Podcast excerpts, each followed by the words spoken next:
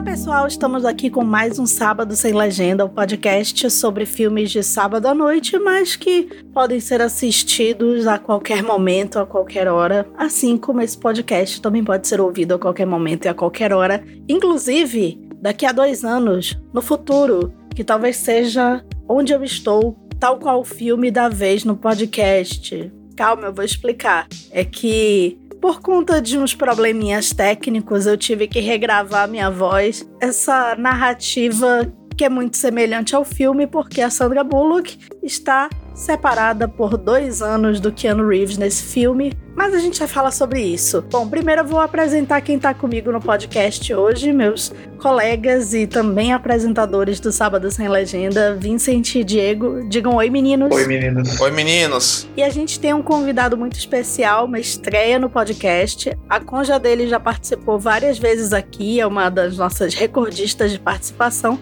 Mas como eu falei, ele tá pela primeira vez aqui. É o Vitor Russo. Oi, Vitor, tudo bom? Oi, gente. Feliz demais por participar. Estamos gente da TV assistindo a filmes antigos. Eles tempos que não mais. Vem aí! Dali! Rede Manchete. Sábado sem legenda. Uma médica solitária se apaixona por um arquiteto quando os dois vão morar na mesma casa, mas não ao mesmo tempo. Relacionamentos à distância podem dar certo quando essa distância desafia as regras do espaço-tempo. Quanto tempo você esperaria para encontrar seu grande amor? Com Keanu Reeves e Sandra Bullock, o filme de hoje é A Casa do Lago. A Casa do Lago. E vamos começar pelo Vincent, porque foi ele que escolheu o filme Vincent, diga o porquê dessa escolha. Por que A Casa do Lago? Bom, esse filme é polêmico aí. Eu acho que é o filme mais romântico e leve, talvez, que a gente já falou aqui. Não lembro. Não, se bem que a gente falou do Dirty Dancing, né? Mas assim. Sim. Mas enfim, eu acho que a, a, minha escolha partiu de primeiro que eu adoro esse filme, eu queria que a gente falasse de algum romance romântico, assim, melodrama, alguma coisa. E outra que eu queria ir para um filme do que a gente vai pouco, assim, para esse lado, que é o do Cine Belas Artes, né? Que o A Casa do Lago ele é do SBT, então tem uma vibe diferente dos filmes da Globo. Mas assim, mais é porque eu adoro esse filme, é um filme que eu via muito quando eu era jovem e, e rever mais adulto, assim, foi perceber coisas incríveis sobre ele que e perceber muito o tipo de filme que eu gosto de assistir, aprender mais sobre cinema a partir de um filme que parece, assim, a princípio que talvez não é nada, né? Mas enfim, é mais por isso mesmo. Vitor, você já tinha assistido ao filme, você já conhecia o trabalho do diretor, enfim, diga suas primeiras impressões. Não, eu não tinha visto o filme. Esse era um filme daqueles que minha mãe gosta muito desde sempre. E ela fala: assiste A Casa do Lago. Eu sempre falava assim: não, mãe, não vou assistir A Casa do Lago. Não sei porque eu tinha preconceito com esse filme. É, talvez porque a minha mãe falava desde quando eu era pequeno. Aí Aí depois que eu conheci a Raíssa, a Raíssa também ama o filme e a gente sempre falava: ah, vamos assistir, vamos assistir, vamos assistir, e nunca assistia. E agora foi a desculpa perfeita para finalmente poder assistir esse filme e eu, assim, gostei muito, fiquei bem impressionado, fico muito feliz pelo convite também e por ser um filme que, que me incentivou a ver, assim, que eu gostei tanto. Bom, Diego, eu sei que é muito fã desse filme e ficava muito insistindo para eu rever esse filme porque eu assisti pela primeira vez no cinema quando ele foi lançado, em 2006. E, enfim, Diego, diga por que você gostaria tanto que eu reassistisse esse filme e por que você é tão apaixonado por ele. Ah, Camila, porque assim, acho que esses filmes que a gente fica impactado quando vê e revê, né? A gente sempre quer que outras pessoas também participem desse impacto e sintam isso com a gente e que a gente vá passando esse impacto, esse impacto como se ele fosse uma doença do bem, sabe? Tipo, o espirro do bem, né? A gente passa para alguém, outra pessoa passa para alguém e fica um ciclo de esse impacto que a gente teve com o filme, né? E o Acaso do Lago eu gosto muito dele, mas é curioso, porque é um filme que eu via muito passando no SBT, né? A gente já falou, Cine Belas Artes e tal. É um filme da Warner, né? E o SBT tinha esse acordão com a Warner, que eles passavam o Subzene. Via passando no próprio canal da Warner também bastante. Mas é um filme que eu não parava e via. Eu fui ver esse filme, curiosamente, olha, veja isso, anos depois, porque eu vi o Valentim, que é, Valentim é um filme argentino que é dirigido pelo Orlando Agreste, assim, né? Filme de 2002, se eu não, se eu não me engano, que é sobre um menino de 9 anos que vive com a avó. A avó, inclusive, quem faz a avó é a Carmen Maura, que é atriz dos filmes do Almodóvar e tal. E aí ele se ele acaba se ligando com uma mulher que ele que, que constrói uma relação materna. E, e ao redor disso, um filme constrói um, um estilo de um melodrama leve e tal, que é, que é esse estilo que o Agreste tem e que ele transfere para Casa do Lago numa no, quando ele vai para Hollywood, né? O filme acabou sendo comprado pela Miramax e daí depois acabou acabou rolando formas pro Agreste dirigir esse filme, como a gente vai falar depois. Mas aí foi por causa disso que eu conheci a Casa do Lago o filme me surpreendeu muito. E eu acho. E, e depois eu revi esse filme quando ele tava na HBO Max. E aí, quando eu revi também o filme, eu gostei ainda mais dele. Porque eu acho que, assim, ele tinha tudo para ser aquele típico filme romântico que é, que é feito de qualquer jeito. Tinha total pra ser um filme meramente Nicolas Sparkiano, digamos assim, né? Aquele, aquele, aquele, filme, aquele filme romântico, piegas, dramalhão, feito de qualquer jeito, que não tem nenhuma preocupação narrativa ou que linguagem. Na época tinha muito romance, né? Hoje, hoje em dia é menos, claro, tá mais Sim. delegado da TV, mas assim, na época tinha tipo a comédia romântica, e daí dentro da comédia romântica tinha outros subgêneros de comédia romântica, e daí no cinema tinha vários níveis de romance, romances mais adultos e romances mais jovens. É. Era um dos principais gêneros ali dos anos 90 e 2000, assim. Inclusive tem o Cidade dos Anjos, né? Que é um remake do Asas do- Desejo, do Vin Wenders, né? É. Também com dois astros, Nicolas Cage, Meg Ryan, tam- também um dramalhão. É, dos, os dois filmes, a personagem é médica e eles também lidam com vida e morte, Isso, né? Eu também fiquei pensando, acho que tem uma vibe. E até porque os dois são remakes de um filme internacional, né? Esse é um remake do A Casa Beira Mar, que é um filme sul-coreano que eu vi hoje. Espetacular o filme, né? Eu fiquei acabei não uma- queria ver. Muito, muito foda, muito foda. Eles têm, assim, a trama é a mesma, basicamente, só que eles têm diferenças, assim, colossais. Somente no final do filme, no fechamento deles, assim, né? E é engraçado que são dois filmes que se conversam muito, tanto narrativamente quanto formalmente, né? E é raro isso também. É, ra- é raro isso você ver... Quando você vê, assim, os Estados Unidos vai refilmar um filme internacional, a garantia é que seja um lixo, né? Ou no mínimo que não se entenda, né? Mas eu acho que esse é um estigma que as pessoas têm. E eu vou dar um péssimo exemplo, assim, pra muita gente. Eu gosto do filme, eu amo o filme, mas, enfim. É, quando Coda ganhou o Oscar, né? Eu gosto de. Também, também, achei legal. As pessoas falavam, ai, mas poxa, um remake, pegaram um filme francês e fizeram um remake. Mas assim, é, existem grandes remakes. e as histórias elas são recontadas ao longo do cinema, é, não apenas em remakes. E naquele mesmo ano tinha um grande remake que era o Amor Sublime Amor do Spielberg. Então, é, não é porque o filme é um remake que ele vai ser ruim. É, não é o que o torna ruim, até porque não. é, você, você reconta a história, é, você pode apresentar coisas novas, ou pode fazer algo completamente igual e, e, e ter alguma sacada específica da proposta do, do filme, né? E é bom que se diga, sempre teve isso, né? De Hollywood refilmar filmes internacionais. Tem remake do Rashomon. Tem o filme do Rash- Rashomon, do, que é dirigido pelo Martin Rich. Eu não vou lembrar o nome do filme do- de Hollywood, né? Mas sempre teve isso. Tem muito filme, né, que a gente nem sabe que é remake, às vezes o remake fica mais conhecido do que, do que o original. E quando o remake é bom, a gente esquece que é remake, muitas vezes, né? Os Infiltrados ganham o Oscar, é remake. É verdade. É né? remake também. E rola alguns casos particulares do contrário, às vezes, né? De. Tem um filme japonês que eu sei que é o remake dos Imperdoáveis, que a gente já falou aqui. Então, às vezes, pontualmente acontecem essas coisas. Isso, às vezes rola. Às vezes rola. É que, gente- é que eu acho que fica muito na cabeça esses filmes, tipo, o remake do Old Boy do Spike Lee, sabe? Aquele remake do. do Lá do Segredo dos Seus Olhos, sabe? Esses filmes aí, sabe? O remake de Old Boy, assim, conhecidamente é um lixo, né? Todo mundo considera o pior filme de Spike Lee. Sim. Mas eu, fiquei até curioso, eu salvei pra ler esse texto, Diego. Eu lembrei de você, eu acho que. eu- não sei se eu te vi falando do, desse remake em algum momento, assim, e daí eu fiquei com isso na cabeça. E daí eu até fiquei de te mandar, não sei se eu te mandei, que é o Richard Brody, do, da The New Yorker. Ah, adoro o Richard Brody, adoro o Richard Brody. Ele. Eu só li a chamada do texto, que é ele falando do remake do Spike Lee, dizendo muito melhor que o original. Eu pensei, meu Deus. Ah, eu já vi, eu já eu tô, eu tô ligado nesse texto. Ele tem uns takes, assim, muito fortes do Richard Brody. Ele é muito bom, assim, um dos melhores críticos que tem, assim. Ele faz Mas os ele, melhores mas títulos. ele é, né? Ele é, ele é bem polemista, É, ele é assim, polemista, né? Às, vezes ele dá, ele dá umas forçadas no, no polemismo dele, mas adoro ele, assim. Mas eu acho que é isso, porque eu acho que fica... Inclusive, eu falei do remake do, do Old Boy com o Vitor, no, Ah, é, no vídeo isso. que a gente fez no meu canal de filmes ruins de diretores que amamos. Né? É, foi É, isso a gente mesmo. falou desse filme. E aí, mas é curioso, né? Porque fica essa marca, né? De, de, de de Hollywood pegar um filme internacional e pasteurizar ele, né? Não sei se vocês sabem qual- qual- como foi a história do Alexander Guest ir fazer esse filme, né? Não sei se vocês conhecem essa história. né? Não, não, eu só sei que é um dos primeiros em inglês dele. Né? Isso, exatamente, exatamente, exatamente. Não, a história é a seguinte, o Alexander Guest, ele é dessa geração de cinema argentino que, que é da mesma geração do Juan José Campanella, Inclusive, eles, são diretores bem parecidos, sabe? No, no trato que eles têm do cinema clássico. E aí,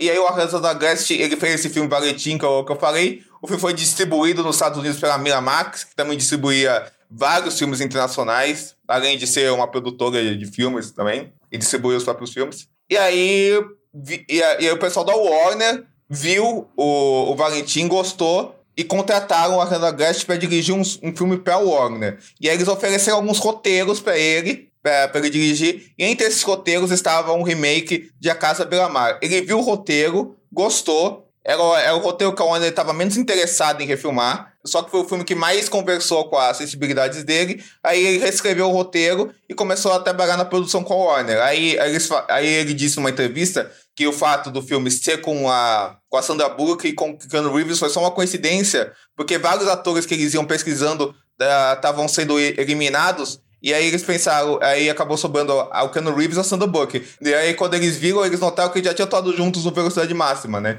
E aí juntaram eles novamente. E a Sandra Bullock, em 94, ela não era a estrela que ela viria a ser, né? Não, é um filme que meio que fez a Sandra Bullock ser, né? O Keanu assim, Reeves né? não, ele já era bem famoso, mas ela tava no, no início, né? Assim, não necessariamente no início da carreira, mas ela ainda não tinha estourado, né? Assim, foi, foi com esses filmes dessa época, principalmente Velocidade Máxima, que ela se tornou um nome conhecido. É engraçado que pra ela foi o primeiro filme é meio que um filme de ascensão dela e esse já de uma fase ali depois que ela tinha ganhado o Oscar por Crash, ela, não- ela não ganhou o Oscar, né? Né, O filme depois que ela tinha participado do Crash, que ganhou o Oscar, depois ela Ela tava meio no auge, né, essa da Bullock nessa época, né? Minha simpatia. É, mas ela tá passando por essa mudança, assim, ela já não era mais a jovenzinha pa- padrão pra, pra ser escolhida pra, pra comédia romântica É. do momento e tal. Queria, faz, queria fazer uns filmes sérios, Uhum. né?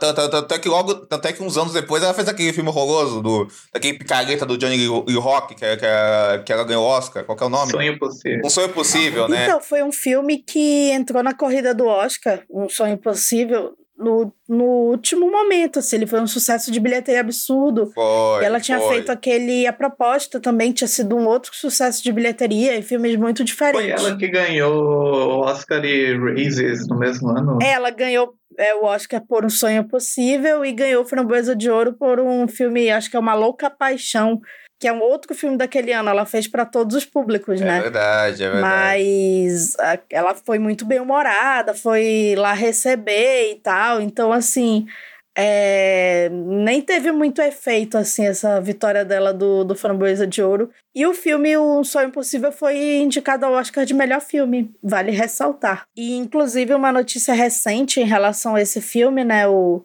Um Sonho Impossível, o personagem, né, que a personagem da Sandra Bullock salva, né, um filme de White Savior, é uma história real, né? E, a, e o Michael Ower, que é o, esse, o equivalente né, do personagem que a Sandra Bullock adota, ele revelou recentemente que ele não foi adotado de verdade, né? Ele revelou recentemente que, na verdade, ele foi colocado em curatela, é, que é a mesma coisa que, é, em, em linhas gerais, né, aconteceu com a Britney Spears, né? E que os, a, os pais, entre aspas, dele, é, usavam, usaram esse talento dele para para jogar futebol americano e tal, para realmente lucrar em cima dele, né? É uma história que esse negócio de pai lucrar em cima de filho é uma história que está bem, né, em voga, inclusive. E essa é uma informação do futuro de duas semanas depois da gravação desse podcast, para vocês verem que a gente tá assim em metalinguagem total. Caro novo inquilino, bem-vindo ao seu novo lar. Como a inquilina anterior, eu espero que você goste de morar aqui como eu gostei. Eu informei o novo endereço ao correio, mas você sabe que isso pode ser bastante arriscado, então, se receber alguma correspondência minha, poderia endereçar a mim? Eu agradeceria. Segue meu novo endereço. Agradeço desde já. PS. Eu lamento pelas pegadas perto da porta da frente. Elas estavam lá quando eu cheguei. Assim como a caixa no sótão. Pegadas? Do que ela está falando? Mas assim, é o. A Casa do Lago é um filme com o qual eu não tenho tanto apego, né? Tanto é que eu demorei para rever, como o Diego bem sabe. E. Mas uma coisa eu não posso negar, ela tá muito bem no filme, a Sandra Bullock, né?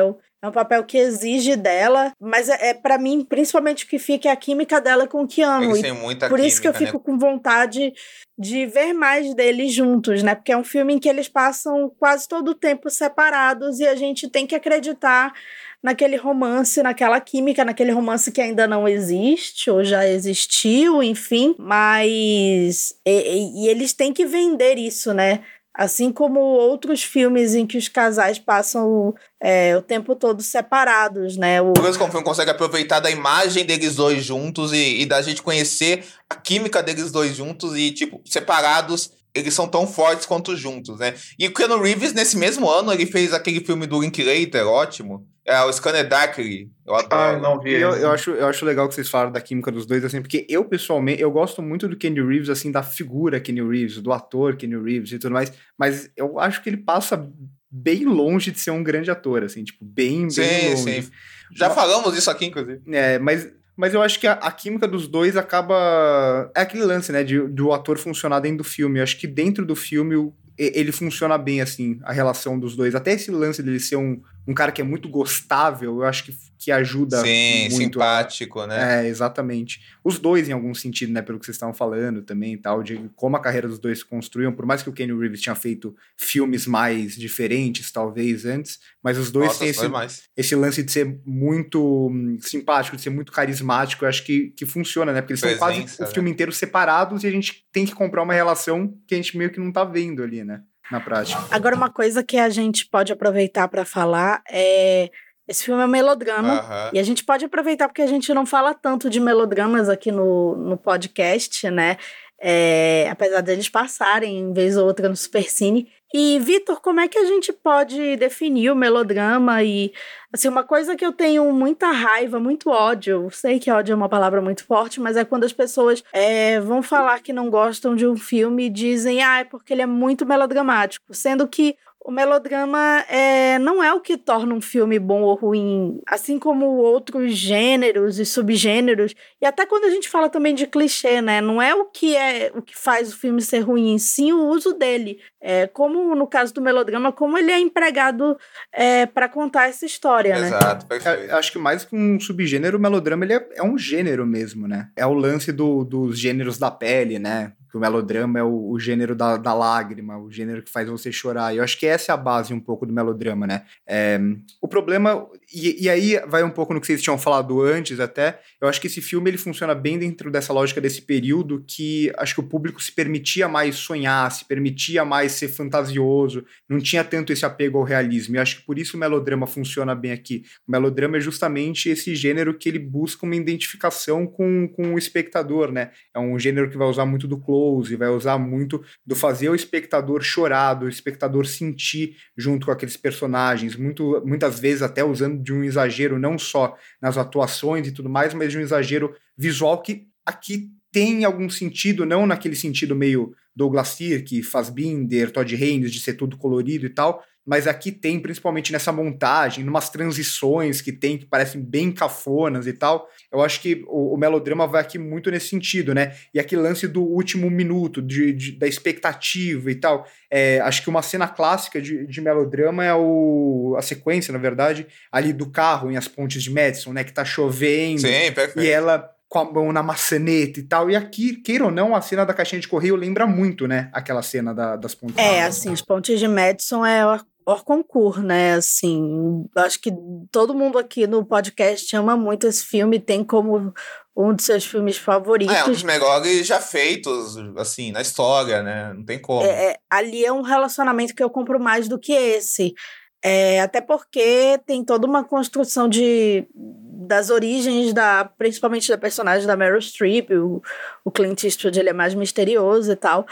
Mas falando desse close da, da maçaneta, assim, é, é, é, é simples, mas você consegue ver toda a história da Meryl Streep naquele close, ali, na, naquela hesitação toda em, em ir embora ou ficar naquele carro, né? Então, toda a história dela passa em, em segundos. Você vê a história toda dela ali, com certeza. Eu, eu acho que acho que eu acho que o cerne do melodrama é esse, né, Camila? É você conseguir extrapolar a, as emoções humanas. Né? Se, o, se, o, se um drama ele tem, ele tem um certo. Ele tem uma, uma rigidez maior, e como ele demonstra essas emoções humanas, essas sensibilidades humanas, o melodrama já externaliza eles. Assim, né? E, e, e cada filme externaliza eles de um jeito, né? Você tem, você tem por exemplo, os filmes do Clint, não, não, não só os de Madison, mas sei lá, O Mundo Perfeito, ou a, ou a Troca, ou Mina de Ouro, que também é um melodrama, né? Que, que, que, que são filmes que externalizam a emoção mas de um jeito muito mais seco, no melhor do sentido, né? Os filmes do Clint tem essa, essa secura dramática, você, você tem os filmes do Dogasaki, que são mais abertos, né? Então, então você tem várias formas de como você lida com, com, com melodrama, né? Você, eu acho que o caso do Lago, diferente, sei lá, dos filmes do, do Todd Haynes, do Fassbinder, do James Gray também, que é, que é, que é um diretor autorreferencial ao melodrama, eles, eles são filmes que eles usam o melodrama mas adaptam o melodrama a táticas modernas, como você expõe esse melodrama, e são, e são explícitos na referência que eles fazem do melodrama. Né? Eu acho que a Casa do Lálago é aquilo. Ao meu ver, o que eu mais gostar do filme é que ele é um filme que é um filme melodramático, assim, ele é, ele é aquele drama de estúdio, veículo para os dois atores principais, mas dentro disso, ele contrabandeia essa construção mais sofisticada de, de melodrama mas sem, uh, sem negar as origens mais frontais do gênero. Porque aquilo, é toda a questão como você faz, né? Tem a diferença do melodrama do dramalhão, sabe? Tem, tem a diferença de você ser, de você ser emocional, você me pega, sabe? Você tem, sei lá, o bom folhetim e o mau folhetim. Na, na televisão é um exemplo disso. Não, e só uma coisa assim, pra gente não perder isso que o Vitor falou e a Camila trouxe a coisa das pontes de Madison e tal. Que o melodrama, às vezes, ele é sobre isso, ele é sobre uh, você construir, você bater, ele é sobre ideia simples e é sobre você bater tanto numa ideia que aquilo vira meio que o espectador acaba preso a ela, né, se é bem feito, e daí um gesto simples vai virar algo grandioso, espetacular. Até lembrei agora, né, que eu falei que a gente não tinha falado de filmes mais desse estilo, mas a gente falou um pouco, a gente falou de Titanic, né, que tem muito disso, né, no Ghost também. Ghost, é o drama clássica. Sim. E o Titanic ele é cheio disso, né, né uma cena simples como ela pegar e jogar um colar no mar, depois de tudo que a gente viveu, ela é, é,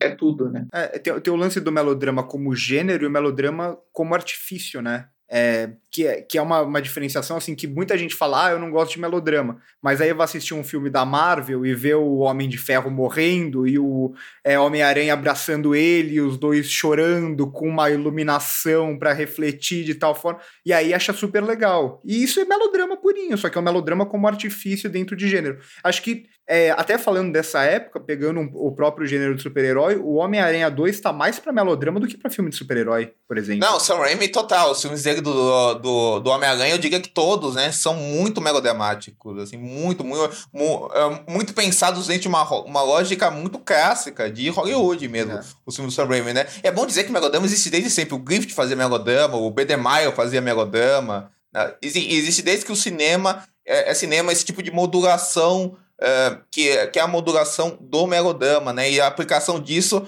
como gênero ou como uso, como uma coisa teatral. Eu acho importante dizer que isso não é algo exclusivo do cinema hollywoodiano, apesar de, de ser o cinema que exportou isso assim com é, em grande escala, né? Assim como outros gêneros e tal. Mas é, eu penso muito, por exemplo, num filme que eu pelo qual eu sou apaixonada, é um dos meus filmes favoritos, que é o Sonata de Outono do Bergman. Nossa, perfeito. Que é algo simples, né? Uma relação de mãe e filha que vai se. É, a gente vai descobrindo coisas ao longo, ao longo do, do filme. E é um filme que pode ser considerado teatral, né? Porque ele passa basicamente em um espaço. Com certeza. Com e certeza, ele usa de vários códigos do melodrama para contar essa história. É, como close, né? Assim, os closes na Ingrid Bergman, na Liv Ullmann são é, muito marcantes e revelam, assim como a maçaneta com a Meryl Streep, revelam muito da história e da mágoa que essas personagens sentem. Isso. Não, e você, e, e você vê a riqueza disso, né? Que isso passa por. Isso passa por diversas modulações. Né? Você tem Bergman, o Ang Lee, né? O Brookback Mountain, você pensar, aquele outro dele que é espetacular. O Desejo de Perigo, né? O próprio Hulk dele, assim. São filmes que têm essa vertente, mas a modulação dos filmes é uma modulação muito mais internalizada e intimista, né? Então, e, então você pode fazer melodrama desde o mais aberto até o mais íntimo, né? A questão é como você, como você aplica isso, né? E é diferente, assim, existe uma diferença entre o filme que faz você chorar com ele, constrói esse choro, independente de ser mais aberto ou mais de ser mais aberto ou ser mais interno ao filme que implora para você chorar com ele, sabe? Assim, existe a diferença. Existe, existe, a diferença, sei lá, de uma baleia da vida e de um bom melodrama, sabe? Assim, existe essa diferença. É, é onde acho que até o, o Spielberg muitas vezes desliza, né, nos filmes dele. Você pega um cavalo de guerra da vida, é, assim, eu pessoalmente acho o pior filme da carreira dele, mas tem outro. Mas se você, mas, mas se você comparar com quando o Spielberg consegue manipular o espectador ah, pro jogo de uma maneira precisa, tipo a cena do jantar do ET, uhum. Ou, ou, ou, as, ou, ou, várias cenas do Fairbanks, por exemplo, que tem isso, sabe? O momento em que o Alan Grant, né, o personagem do Sam Neill em Jurassic Park, vê um dinossauro pela primeira é, vez. É, né? não, incrível, né, cara? Assim, Pessoalmente, né? no caso. É muito emocionante, né? Assim, o... E aí junta a trilha do John Williams e, e, toda aquela mágica que quando o Spielberg sabe fazer, ele faz como ninguém. Ou as, ou as cenas emocionais do Podemos For Capaz, sabe? Vago, né? Assim. É, tanto que o Spielberg, uma das marcas dele é, é, o close, né? No olhar, né? O rosto vendo e tal. E isso é, é muito melodrama. Eu gostei muito do, do que o Vincent falou desse lance da, da até de uma certa simplicidade e tal. É, que muita gente confunde complexidade com profundidade, né? E são duas coisas completamente diferentes. O, o melodrama e, e, A Casa do Lago, assim, é um filme extremamente simples em, em, basicamente tudo que ele vai fazer, mas ao mesmo tempo ele é extremamente profundo, né? É, exato. Que é, que é a diferença, né? Os filmes do Nolan, por exemplo. Os filmes do Nolan são extremamente complexos, mas muitas vezes são filmes rasos, por exemplo, na minha opinião, pelo menos.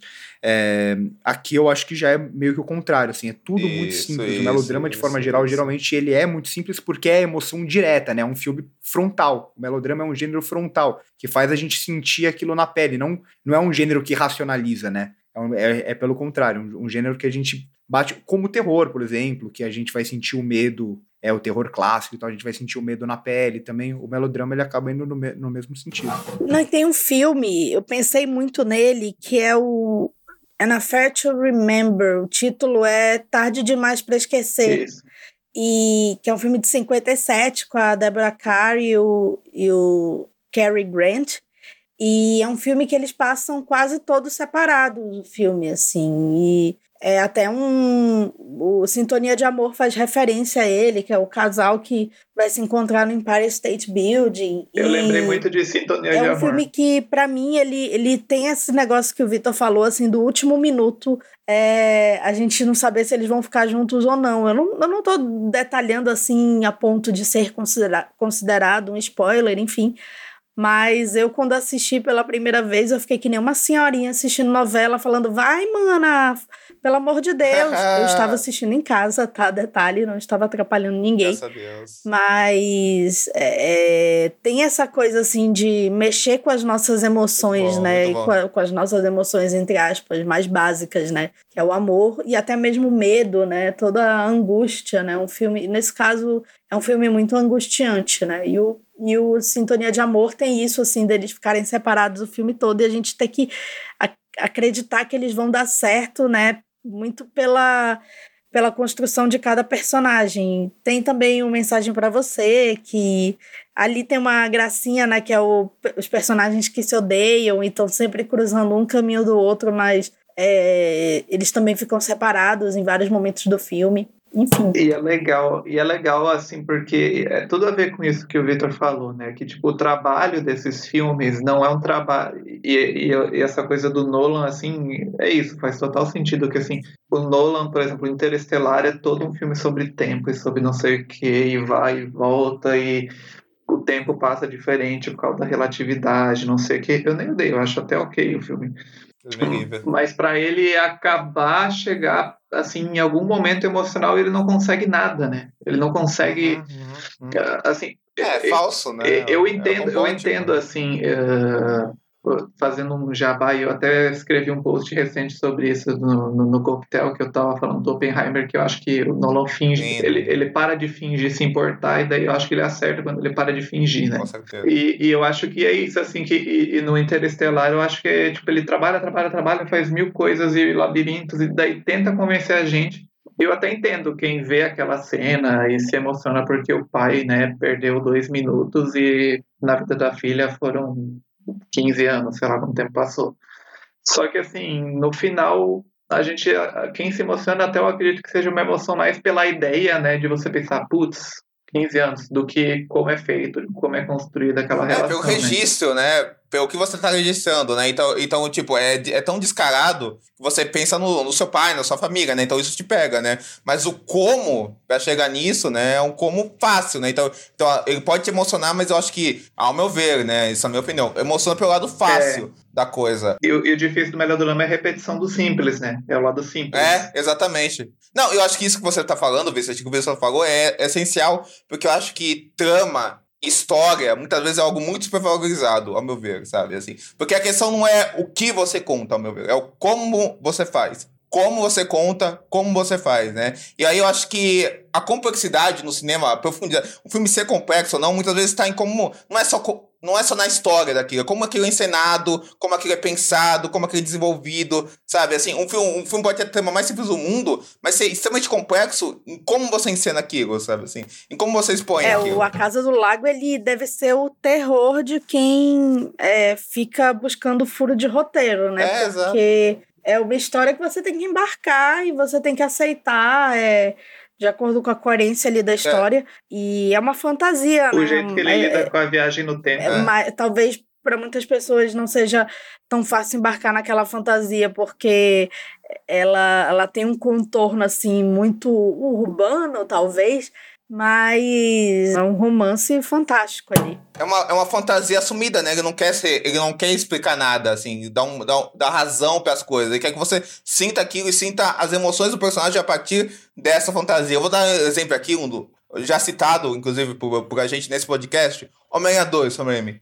Cara, não tem nada de complexo na trama, mas é um dos filmes mais complexos já feitos. Porque pela forma que consegue fazer tudo que ele faz e que, que te diz várias coisas sobre aqueles personagens, tem mil coisas profundas, tem mil coisas complexas, assim, só pela, só pela forma que, é- que aquele filme é organizado, sabe? Acho que a complexidade é muito mais nisso do que, do que querer contar a história mais. Ah, a, a- a história mais diferentona do mundo, que muitas vezes, se você, se você não tem o alicerce de outras coisas, fica só a pose, sabe? Fica só uma pose, muitas vezes, assim, sabe? Depende, depende de como você faz aquilo, de como você expõe. aquilo. É, eu fico pensando nesse filme, se ele fosse feito hoje, o, o que. o- a viagem no tempo que aqui ela tá presente, claro, o tempo inteiro para construir a relação dos dois, mas ela não é um foco a ser explicado, como se fosse hoje, e até uma necessidade gigantesca. E eu, eu penso muito né, ni- nisso, como a viagem no tempo é uma coisa que pode ser muito interessante dramaticamente falando, e cada vez mais essa obsessão por racionalizar a viagem no tempo, porque se tiver furos de roteiro vai ser um grande problema ou coisa do tipo, como isso tem atrapalhado o cinema, né? Então a gente acaba vivendo esse cinema atualmente que é muito racional e muito pouco passional, né? É, e acho que até por isso a gente vê muito pouco, tirando o Netflix, que sabe que tem um público específico, que vende aquelas comédias românticas e tudo mais, a comédia romântica mesmo no cinema, ela morreu. O melodrama no cinema, ele no, em Hollywood, né, não, não é feito quase mais, né? O melodrama virou mesmo apenas esse artifício dentro de filmes racionais. Cara, senhorita Foster, eu li o seu bilhete. E eu receio que haja algum tipo de mal-entendido. Que eu saiba, a Casa do Lago está desocupada há vários anos. Talvez o seu bilhete se refira à Casa Sandburg, bem mais abaixo. Já que a casa ficou desocupada durante anos. Mas estou curioso quanto às pegadas.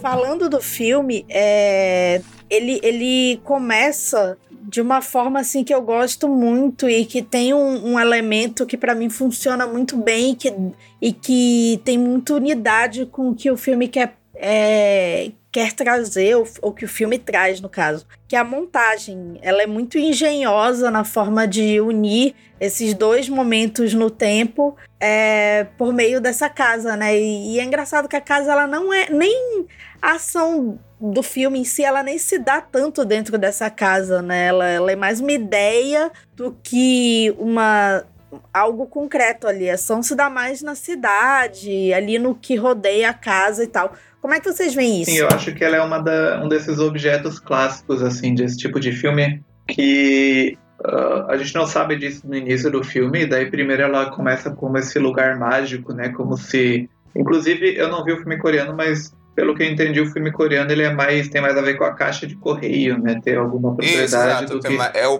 mais o foco do filme. É, e nesse filme ele é mais assim a casa como assim um, um lugar onde existe uma energia ali, né? Pegando dessa ideia metafísica aí de que uh, existe uma energia das pessoas que fizeram aquilo e tal. E essa casa ela é feita pelo pai do Keanu Reeves, né? Quando ele era criança. Christopher Plummer. É, o Christopher Plummer. Daí quando a gente descobre isso, a gente tem, ela, ela tem um, um algo a mais e, que, que traz uma propriedade a esse lugar e tal, embora realmente tenha poucas cenas dentro da casa. Sim, né? sim. E eu, eu amo o filme, mas até uma das críticas assim que eu tenho a ele, assim, claro que não dá para ficar esperando que o filme seja o que a gente quer, mas é que assim, até comparando com o melodrama e com os outros filmes que a gente comparou, assim, eu fico um pouco com pena de que o, o Agreste não é um diretor tão preocupado com um cinema mais viçoso, mais uh, visual, assim, de, de, construções visuais, assim, às vezes mais exageradas. Acho que esse filme poderia,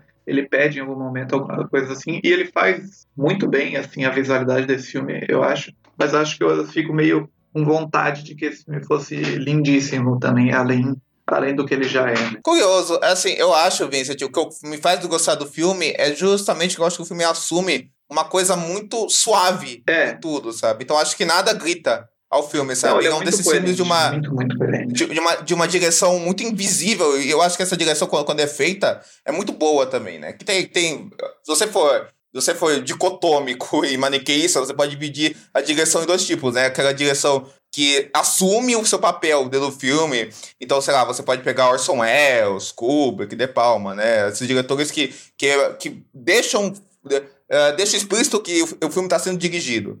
É isso. Aí você tem os seus, os seus outros diretores que trabalham numa certa invisibilidade da direção. Né? Eu, eu acho que a Casa do Lago tá mais Ainda mais esse, o Lumet, o próprio Clint, logicamente não tô comparando o Agreste a esses caras, porque, pelo amor de Deus, né? Eh, são deuses. Uhum. Mas, o que eu tô, mas, o que eu, mas o que eu tô falando é que é o seguinte, eu acho que o filme tá muito mais nessa linha, sabe? Nessa linha mais suave de condução. Que existe uma condução óbvia no filme, nos movimentos de câmera, na montagem, mas é uma condução muito mais suave, assim, que é que tá acompanhada do próprio filme. Eu acho que assim, acho que o filme tem muito disso e ele é até bem, assim, tem cenas assim muito, muito bonitas, eu acho. Mas o que eu digo assim é mais nessa vibe de, de visual mesmo, de cor, porque uhum. assim, uma das, por exemplo, uma das paixões do Keanu Reeves, né, no filme é essa coisa dele apresentar para ela esse lado de como Chicago é uma cidade bonita arquitetonicamente e tal. E por é, mais que sim. tenham imagens disso, eu fico meio assim, pô, podia ter mais, podia ir mais a fundo nisso, mostrar. É muito uma cidade, né? Tipo, é muito a Chicago, né? Não é uma, não é uma Chicago pensada de um jeito. É muito é. a Chicago que é a Chicago, né? Não, entendo, eu entendo, eu concordo até, mas eu gosto disso porque acho que vai muito dessa lógica quase cotidiana, banal que o filme tem, né? Eu, eu, eu gosto, eu gosto, eu gosto como encena essa banalidade, sabe? Porque, por exemplo, a Camila falou da montagem, tem um momento excelente que eu acho que é na, no hospital, né? É, que, que, que tem, tem que é um hospital filmado num plano muito aberto. Uhum. E aí, e, aí, e aí você tem, e aí você tem como uma montagem mescla por movimentos de câmeras muito suaves e transições com o, o jeito que o Keanu Reeves e a Sandra Bullock estão no mesmo lugar em tempos diferentes, sabe? Então, e, e, e, o filme consegue fazendo isso por planos, por enquadramento, sabe? Então, aquela casa do lago, aquele mar em volta dele, esses, essa coisa, é. a natureza daquele lugar. E a própria Chicago, né? É, eles, é, a, o, o, próprio lugar em que, em que eles estão, do interior, a própria Chicago, eles são olhados de um jeito que é, que é banal, mas, ao meu ver, é muito lindo por entender o esmero que tem nessa banalidade, sabe? E ele fala muito da casa também, porque ele ama a casa, ele compra a casa porque ele, né, por causa da relação com o pai e tal. mas eu gosto como ele tem um olhar crítico sobre a casa também. Ele fala Ah, da árvore, né? Essa árvore que está aqui aprisionada. Ah, essa é uma casa que dá, ela é direto pro lago, mas ela não tem uma escada pro lago. Ela é toda de vidro, mas ela não tem uma conexão com o que existe lá fora. Mil, mil camadas aí, né? Do que, do que, que esse cenário fala e do que, que isso significa, né? E de como ele vê o pai dele. E o irmão dele, inclusive, é o cara que faz The Bear. né? É, pois Eu é. falei isso pra Raíssa, ela não conseguia, eu não conseguia explicar pra ela, para ela lembrar quem que ele era em The Bear. Eu falei, ele é em The Bear, aquele maluco. É um The cara, Bear. é um cara em The É. Bear. É um cara em The Bear. E Isso que o, que o Vincent falou, tem até o lance, né, que eles falam da, do, que ele fala que o pai ele não fazia casa pra morar, né? Ele era um arquiteto, mas não é, Isso. não era um negócio de, de que aí a gente pode até nesse lugar do aconchego, desse lugar do amor, né? Essa relação toda conturbada que ele tem com o pai.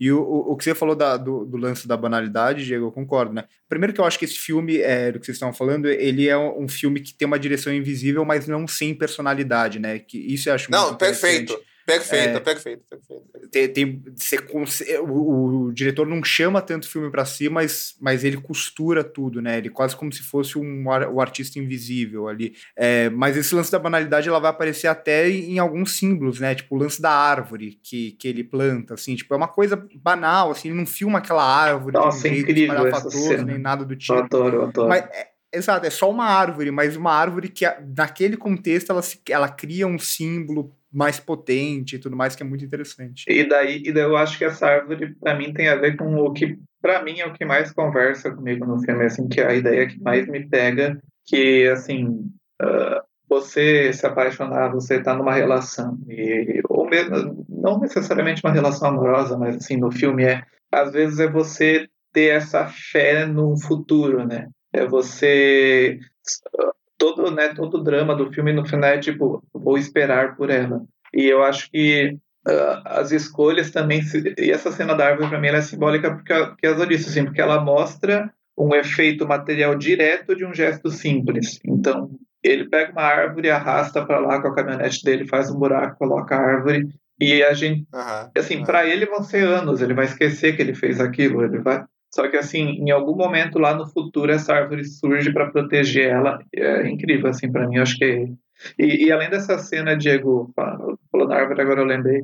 Além dessa cena do hospital que eles estão ocupando dois lados da tela assim, tem uma cena bem rapidinha assim de montagem que eles estão num parque conversando também e tem uma árvore bem no meio da tela, eles estão meio que no É, mesmo sim, parque sim, em momentos diferentes. É, é bem incrível assim. E ele usa isso nessa divisão clara para meio que para demonstrar essa divisão de tempo, né?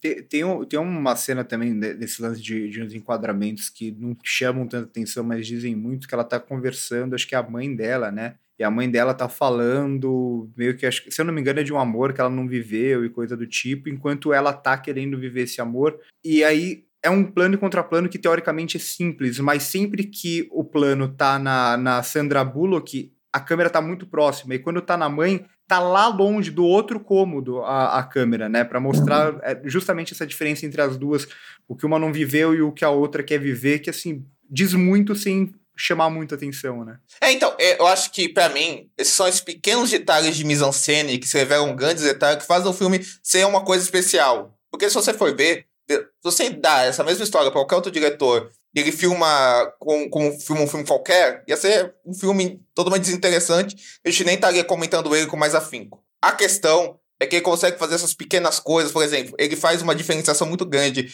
quando os personagens estão filmados em primeiro plano ou quando eles estão pequenos cercados pelos ambientes ao redor deles, da, da natureza ou da própria cidade. Tem um momento quando a Sandra Bullock descobre a notícia do que aconteceu com o Keanu Reeves, que a câmera tá num close parado nela, assim, né? Um closão nela, assim, sabe? Que diz tudo so- sobre aquela emoção latente. Então, acho que esse filme é um grande exemplo desse cinema, que é um cinema comercial, que é um cinema de veículo, mas que nem por causa disso deixa de ter, de ser bem cuidado, deixa de ter personalidade, de ser bem, bem pensado no artesanato ao redor de tudo, para dar conta dos personagens, dos atores que tem em mãos. Né? Inclusive o Victor falou do Keanu Reeves, assim, eu sou um fã confesso do Keanu Reeves, é um ator que tem suas limitações mil, mas eu acho que num bom papel que case com ele, e quando ele é esforçado, e, co- e quando ele se encaixa no papel, ele consegue ser um ator que tem momentos de brilho. E eu acho que esse filme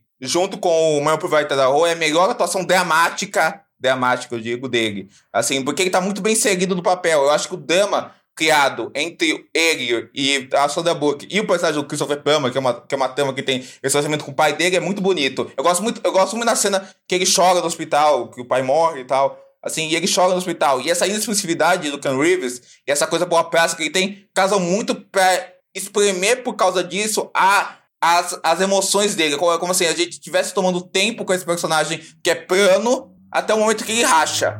Ele racha nessa cena do hospital. Por exemplo, em vários momentos do filme. E a química dele com a Sandra Bullock é muito boa, né? Como vocês falaram. E eu sei que a gente fala muito, acho que em todo programa tem. A gente fala isso, né? Que a gente é, não pode analisar o filme pelo que a gente gostaria que ele fosse. E sim, o que a gente tem é o que o filme é, né? Assim, sim. São esses minutos de, de tela, né, que a gente tem. Porém, por essa química entre eles, como eu disse, eu sinto falta de ver mais os dois juntos, né? É, acho que deixa um. É, ao mesmo tempo, é o que faz sentido para a história, né? Até porque é, o, o, que, o que é interessante ali, o que cria esse, esse vínculo é justamente os dois não estarem no mesmo momento, né? E, e, e os dois não. É, teoricamente se conhecerem, né? E irem se apaixonando pelas palavras uns dos outros, né? E um dos meus momentos preferidos do filme, que eu acho simples, mas que a Sandra Bullock consegue expressar tantas emoções assim em, em poucos minutos, é quando ela vai no jantar encontrá-lo e ele não aparece, né? Toda, a, mais uma vez, a montagem, né, que, que faz essas elipses ali, né, de, de a gente perceber que passou muito tempo e que ela tá lá esperando, e toda a vergonha, a tristeza, a, a, o sentimento de rejeição, né? É, é muito engraçado porque nesse momento passa muita coisa pela cabeça dela, mas em nenhum momento passa a possibilidade de que ele poderia estar morto, né? Assim, é, é curioso Todo isso, mundo aqui né? já tinha visto o Vitor não, né?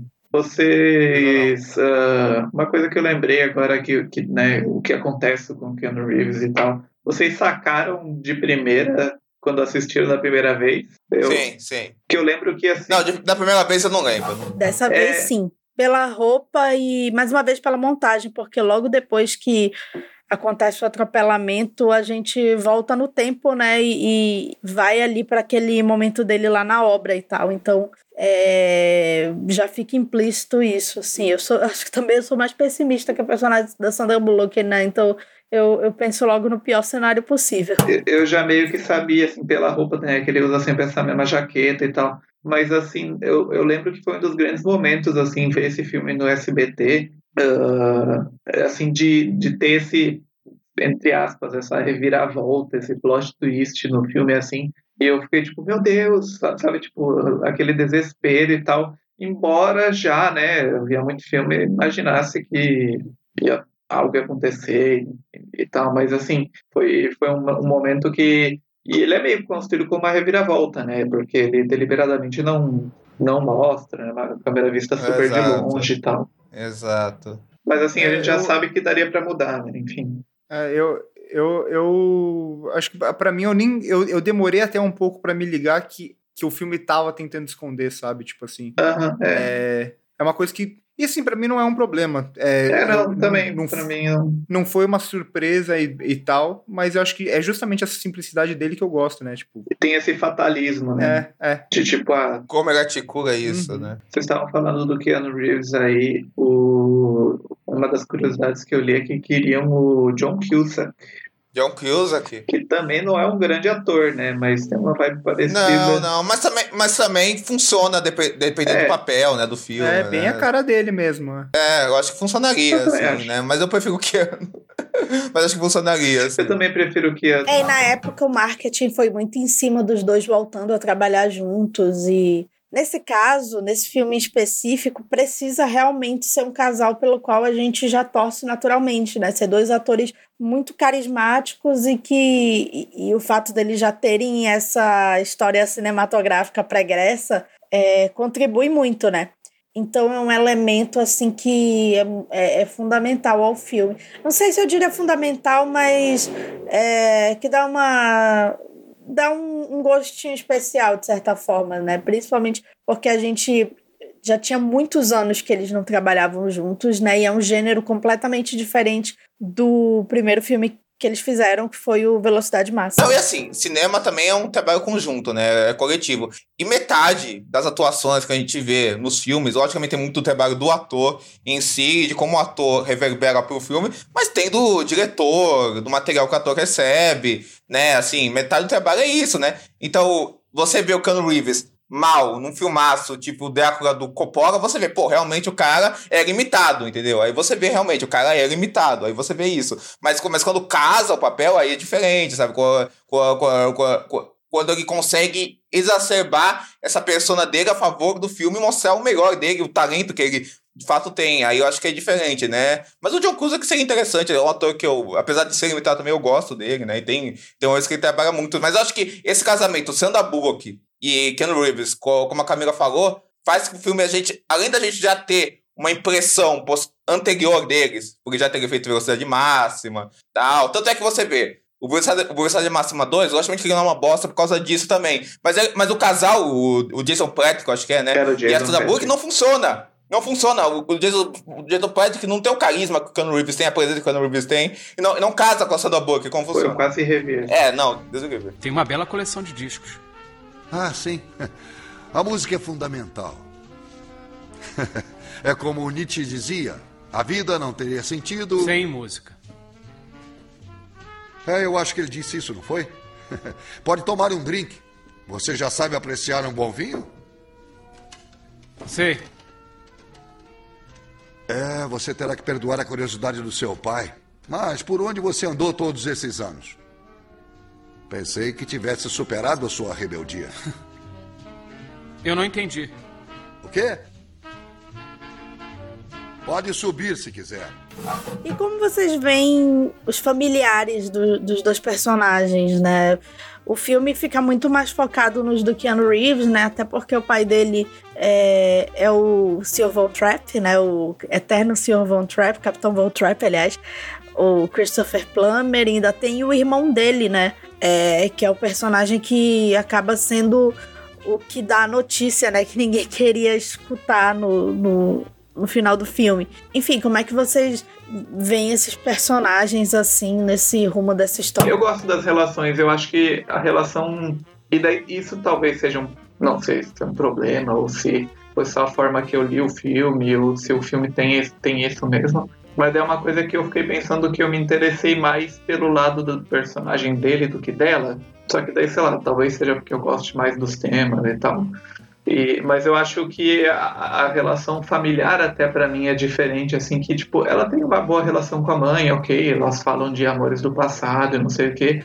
Em compensação com o pai e o irmão dele tem todo um trauma que a gente nunca acessa de verdade, né? A gente nunca sabe muito bem, a gente sabe que tem uma coisa complicada com a mãe, mas e que, sei lá, talvez um culpe o outro, mas tem uma coisa do passado ali que eu acho mais interessante e tem, né, o Christopher Plummer, que eu, cada segundinho que ele aparece, ele arrasa de Ele é um puta ator, né? Nossa, é engraçado, né? Porque ele faz aquele papel de sempre dele, né? Que é do velho rico que ele começou a fazer dos anos 2000 pra sempre. Inclusive o Logan Roy, acho que foi inspirado no, nesses personagens do, do Christopher é, Plummer. Ele poderia ser o Logan Roy, né? Em, em outras épocas ele poderia Nossa, ser Nossa, seria muito a cara dele fazer o Logan Roy. É, ele é um ator sensacional, né? E aí e é, e é um papel que casa com esses tipos que ele começou a fazer desde os anos 90, mas eu acho que, que é engraçado, que nem desenvolve muito é de passar muito tempo de desbruçando da, do personagem dele na relação que ele tem com o Kirano, mas eu acho os momentos que eles têm juntos tão emocionantes e, e genuínos mesmo, uhum. que, que, que eu gosto muito de observar a interação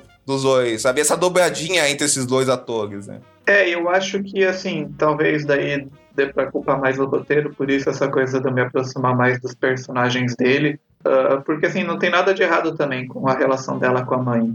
E a, a, atriz é boa também, a, a, gente sempre acha bem genuíno o que acontece, mas, assim, no final acaba sendo, né, pensando por, por termos mais simplistas, é mais interessante a gente ficar pensando no que, que aconteceu com aquela relação deles do que Porque no caso dela, ela meio tem o pai morto como alguém idealizado, né? É tipo, ah, o meu pai, os livros, e não sei o que, tem essa relação super forte. E assim, os ele. dois são protagonistas, o filme segue ela, mas eu acho que o filme segue mais o personagem do Keanu Reeves, até pra dar aquela pá, né, no final, reviravolta e tal, não sei Você o que. chora vendo o filme, Diego? Não, eu choro muito, na verdade, eu choro muito fácil. Esse filme eu me comovi um pouco na cena que da morte do pai do Keanu, que ele É, é top 5 Keanu Reeves, momentos Keanu Reeves, essa cena. eu achei demais. Eu assim. Acho que o que eu ia falar é do o, o lance de chorar, assim, eu, eu choro muito raramente com filmes, assim, tipo, eu, eu me emociono muito, mas muito raramente eu, eu choro. Eu, eu não chorei com esse, mas foi um filme que, que deu, uma, deu uma baqueada, assim. Melodrama pega bastante em geral quando é quando bem feito, né? Acho que esse filme ele, ele acabou pegando.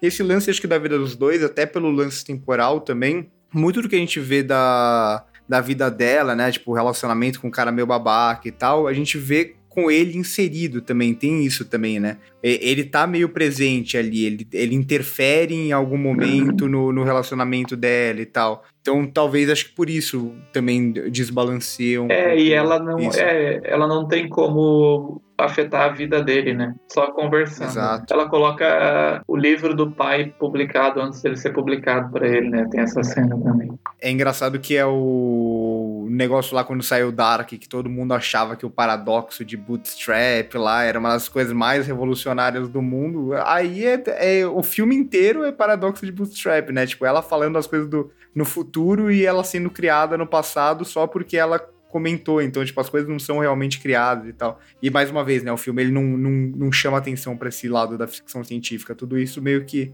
se constrói naturalmente, naturalmente que eu acho muito, muito bonito aqui. É funcional, né? Aquela É. coisa é funcional e é um detalhe pra trama andar e é, e é só isso o filme tá feliz com isso. Em compensação, em, em compensação, eu tava pensando na, nessa desequilíbrio de lados do pai dele e da mãe dela. Ah, o namorado dela é mais um personagem mais interessante do que a namoradinha dele, né? Também, que tem ali Sim, em Cosme. sim. Ela é sim. namorada dele, né? Tipo friendzone ali, né? Não é um romance, romance. Ela é meio que aquela personagem que é, ele não tem muito que escolha, a não ser ficar perto dela. né? Ela Assim. fica meio, ela é afim dele, ela meio, parece que ele precisava de um açaí de kick, sei lá.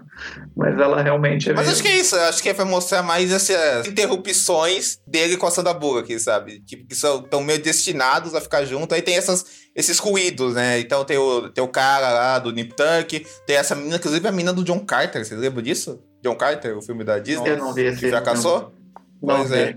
É essa, essa menina do John Carter. E aí fica te- tendo essas interrupçõezinhas. Acho que é isso. É, é, tudo, é tudo na base da funcionalidade ou na base tu ter pra ter, né? Você tem que ter um, um interesse romântico que é secundário, que você sabe que nunca vai ameaçar nada, assim, mas é pra preencher tempo. Então tem essas, essas figuras. É, meio pra filme, preencher sabe? tempo mesmo, meio funcional. Acho Que que estão lá, E né? o, o, o lance do, do irmão dele, eu, eu já gosto, né? Tipo, eu tenho uma relação muito própria, com, muito próxima com meu irmão, então, tipo, é legal como às vezes o irmão ele vira quase um mediador, né? Quando você tá tendo uma relação difícil com os pais e tal. O irmão dele, é, eu acho ele que é super isso. acaba Nossa, funcionando muito como nesse será sentido, que né? é isso? Mentira, eu sei exatamente O como é irmão ele isso. acaba funcionando meio que nesse sentido, né? Às vezes, como, como o cara que ouve, como o cara que É. tenta ajudar de alguma forma ali e tal. Só que ele acaba, ele acaba não tendo uma presença muito grande pra influenciar diretamente, só que ele, Ah, ele acaba sendo aquela figura que fica no- nesse meio dos dois, né? Sim, e diferente dos outros dois, ele é bom ator, né? Esse cara, né? Do The Bag, é muito bom ator, Ele né? é Os outros dois, né, coitado? A menina lá do,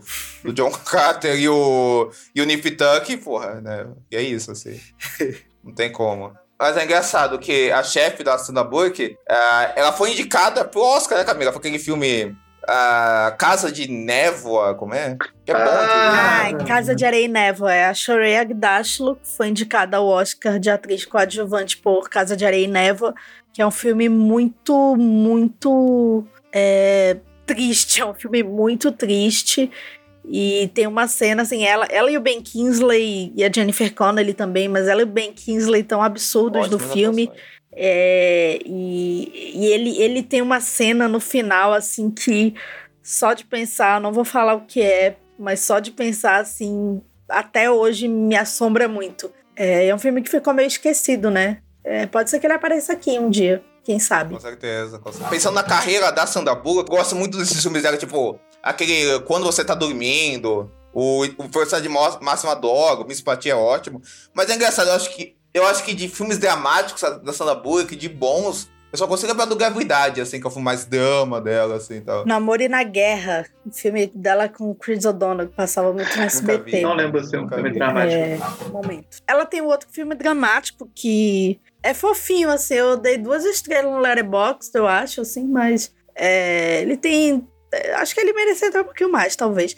Ele é, ele é fofinho, ela é. Se chama Quando o Amor Acontece, Ah, tô ligado. que é dirigido pelo Forrest Whitaker, e ela faz uma mãe, uma mãe solo, né, que se separa do marido, vai morar em outra cidade. E ela- eu lembro que ela é filha da Gina Rowlands e ela é mãe daquela atriz que é, é mãe de uma personagem interpretada por aquela atriz, é a Mae Whitman, que fez um, aquele filme com o George Clooney e com a Michelle Pfeiffer, que ela é filha de George Clooney. Muito fofa ela.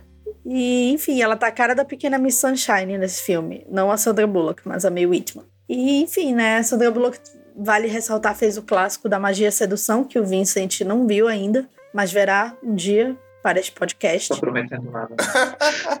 Vocês têm mais alguma coisa que vocês querem falar do filme? Eu, eu, eu vou falar só a informação é, que a Raíssa tinha me- falado antes de eu ver o filme. Ainda bem que eu não, fi- não liguei muitos pontos quando assisti, que, que foi o lance de que a.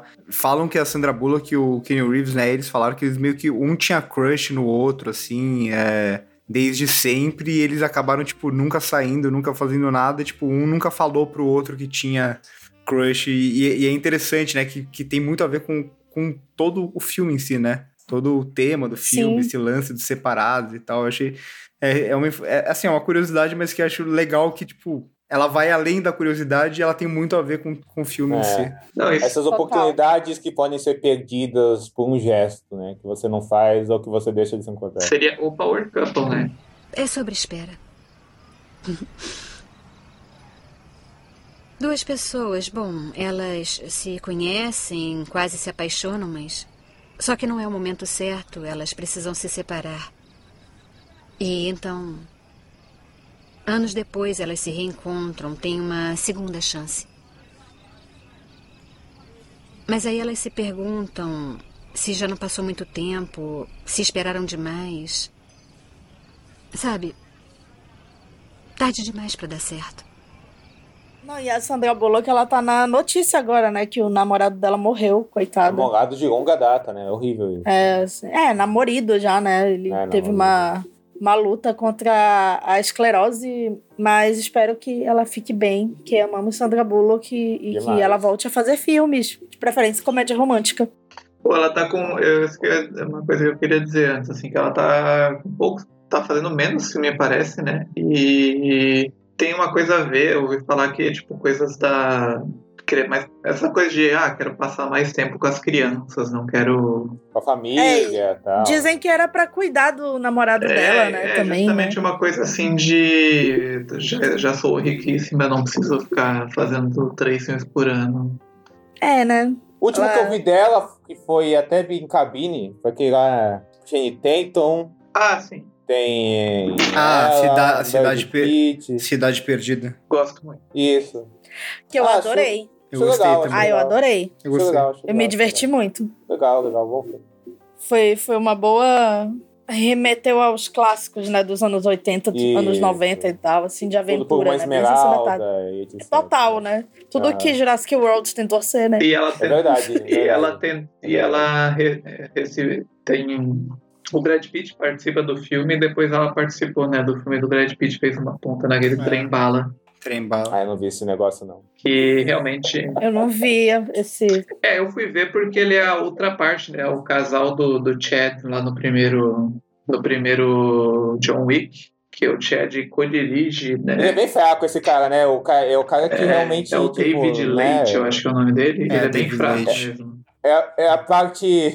É a parte mais interessante do É, ele casal, acabou, né? sendo, acabou em, em, Deadpool, em Deadpool, né? Não. É, exato. É, mão de obra. Mas o Pois é. O filme que é, que é recente e péssimo da Sandra Bullock é aquele da Netflix, que eu acho que é o que vem logo. E- O anterior, né? De 2021. E realmente... Filme de porrada? Caixa que de pássaros. Não, não, é um drama. Ah, de é o que ela vai presa, não é? É, assim. no- É. nossa, bem ruim. Ah, tá. Eu vi que existe, mas eu não. Aí tem cara de ser ruim também, né? É Body que- Box também não gosto, né? e- Engraçado. e Body tem Box a- foi Eu Caixa de Pássaro foi um surto, né, no Twitter, assim. É, eu falar tudo da tipo- Netflix, né? Que foi um filme com uma febre, né? E hoje em dia. E esse Imperdoável que ela participa, que ela era pre- presidiária e tal, não sei o que, ela. Ah, Ela. Eu, tem uma boa diretora, né? Que é a Nora Fingscheid, fez aquele transtorno explosivo, que eu gosto, pelo menos, que é um Nossa, filme sim, é muito é ótimo esse intenção explosiva, né? E- É, um bom, é, é engraçado, né? A gente, tá, a gente tem assuntos que estão voltando, né? É outro caso de uma. Tem vários casos assim, né? Do diretor estrangeiro que vai fazer um filme internacional Uhum. e ele não, não ou, não consegue se adaptar direito a, a- a essa, essa outra forma de trabalhar, ou é totalmente rompido pelo sistema, né? Ou, ou totalmente rompido por outro tipo de adequação de trabalho, né? Engraçado isso.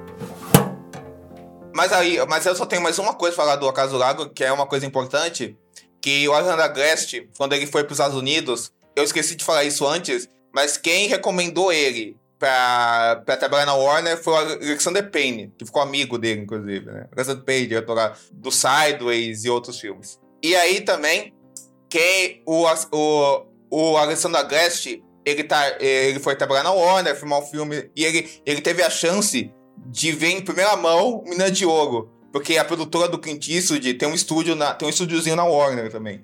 Porque ele era muito fã do Clint Eastwood e foi conversar com o Clint Eastwood. Cara, sou muito seu fã, você tem alguma dica pra me dar? Ele só conversando, o Clint gostou dele e, ele mostrou o filme pra ele em primeira mão. Pra ele pra mais um pessoal da Warner. E aí, eu acho engraçado você pensar, porque o Clint é um, é um desses diretores que, como a gente tava, tava falando, é difícil você ver de cara um filme dele e pescar de cara o que, que torna ele recorrente, o que, que torna ele um autor e qual é e qual é a personalidade dele. Mas assim que você vê, assim que você olha mais atentamente, você vê que é um dos que mais tem, sabe? Que não é uma coisa que salta pra fora, mas é, mas é uma coisa que salta pra dentro. E tem muita personalidade, e, e tem muitas recorrências, e tem, é, é, e tem muito a dizer. Eu acho que a Casuaga é um pouco sobre isso, sabe? Se você vê a distância, é uma, pode parecer uma coisa totalmente genérica, mas aí você vê por dentro, você vê coisas que quebram totalmente esse, eh, esse rótulo de ser genérico, assim. E, e é isso que torna, eu acho que o filme, assim como o Clint, uma coisa eh, de mérito de ser estudada e de ser vista, assim.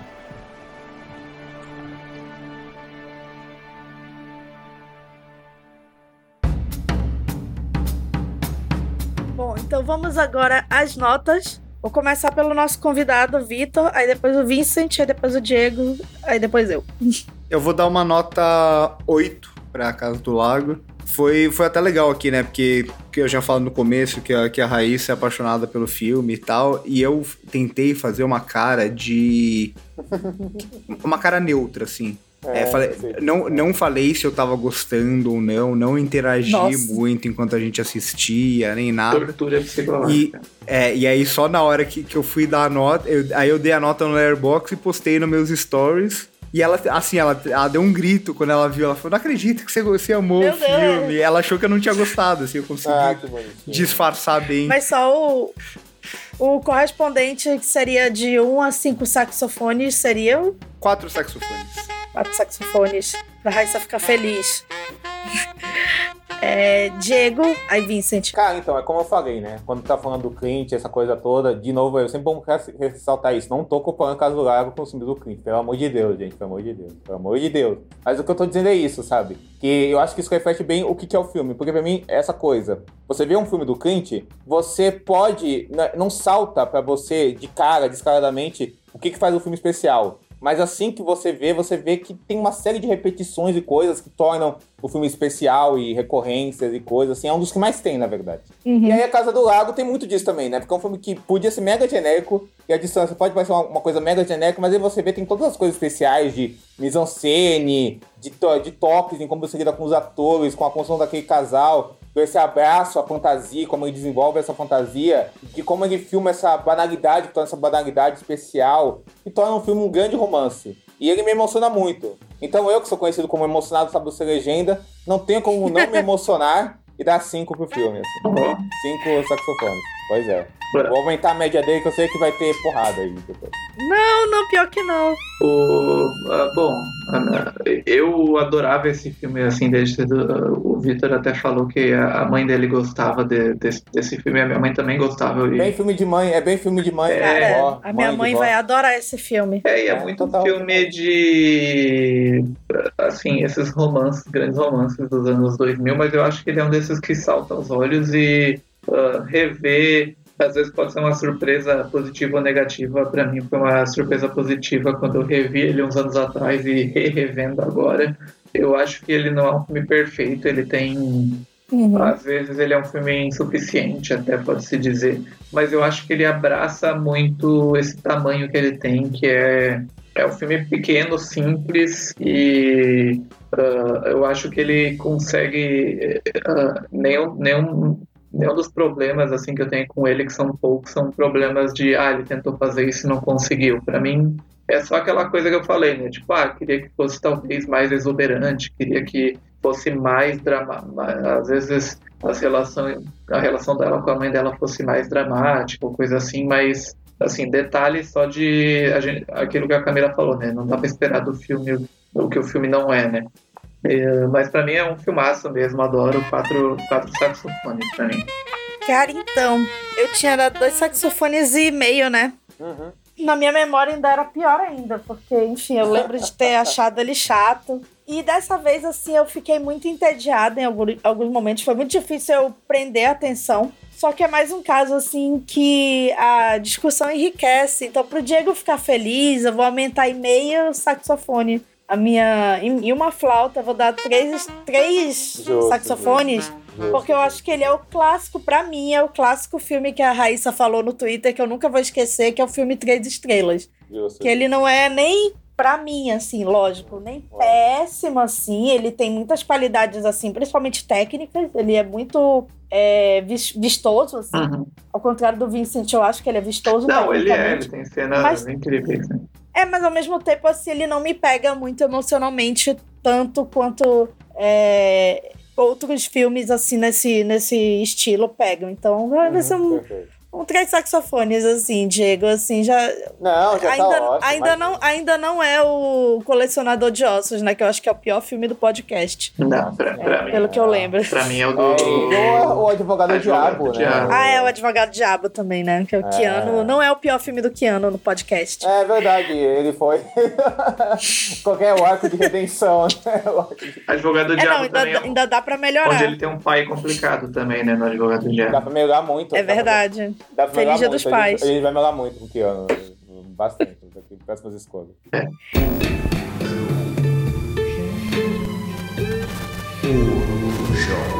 Então, agora vamos ao nosso Corujão, que é o quadro de dicas do Sábado Sem Legenda. Vou começar com o Diego, aí depois o Vincent, aí depois o Vitor. Falam o que vocês querem indicar de filme, texto, enfim, série ou enfim, qualquer coisa. Ou como Carlos na semana retrasada, não vejam filmes, enfim. Não, vejam filmes, vejam filmes. Então, o que, que eu tenho pra, pra recomendar, né? Qual que é a parada? É, já que a gente tá nessa coisa de como um filme pega as pessoas de jeitos diferentes, vou recomendar outro filme que a Camila não gostou, que me pegou muito, assim, que já, que já estreou nos cinemas, vai até sair vídeo meu, já deve ter saído vídeo meu quando vai, vai quando esse vídeo for ao ar, que é o Asteroid City, filme do Wes Anderson, que é um filme que eu gostei demais, eu gosto muito do Wes Anderson no geral, gosto dele como diretor, como cineasta, sei que ele tem seus detatores, mas não são dele, acho que ele tem um cinema bem interessante, não sou muito fã, um filme que muita gente gosta, que é o filme passado dele, Crônica Francesa, muita gente gosta. Melhor filme dele. Mas, meu Deus, não.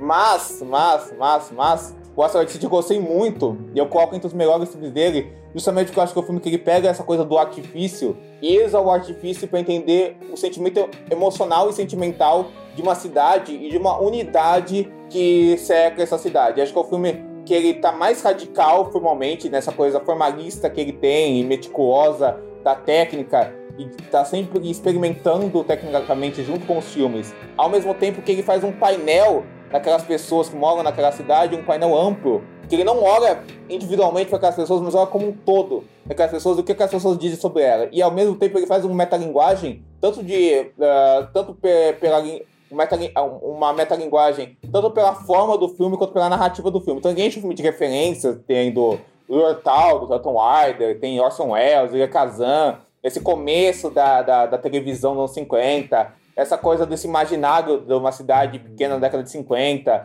ah, inva- ficção científica, ah, teatro, né? E ele usa tudo isso a favor do filme e a favor dessas pequenas relações que tem nesses pequenos momentos de personagem. A Scarlett Johansson fazendo meio com uma Elizabeth Taylor, sabe? Eu fiquei muito impressionado É, com o ela, filme. ela faz uma atriz mais uma vez, né? Que ela fez no. Ela fez a Janet Lee, né? Naquele filme do Hitchcock, só que ninguém É lembra, né? verdade, é verdade, é verdade, é verdade. Então, então acho que o, que o, que o Wes Anderson con- consegue criar um micro-universo muito meticuloso, né? Tanto pelas, pelas várias criatividades de, de, de decisões técnicas que ele coloca no filme e de como tudo isso cria um painel daquele, daqueles sentimentos que são tão fofos quanto emocionantes daquela cidade. Então eu recomendo muito esse filme. Vi hoje um filme que esse eu sei que a Camila vai gostar muito, se ela, ver, que é um filme do Mark Waters, que é o diretor lá do Minas Malvados, começou muito bem e decaiu completamente, né? Os últimos filmes dele são horríveis, mas eu gosto muito de alguns filmes dele, que é o The House of Yes, que é um filme da Miramax dos anos 90,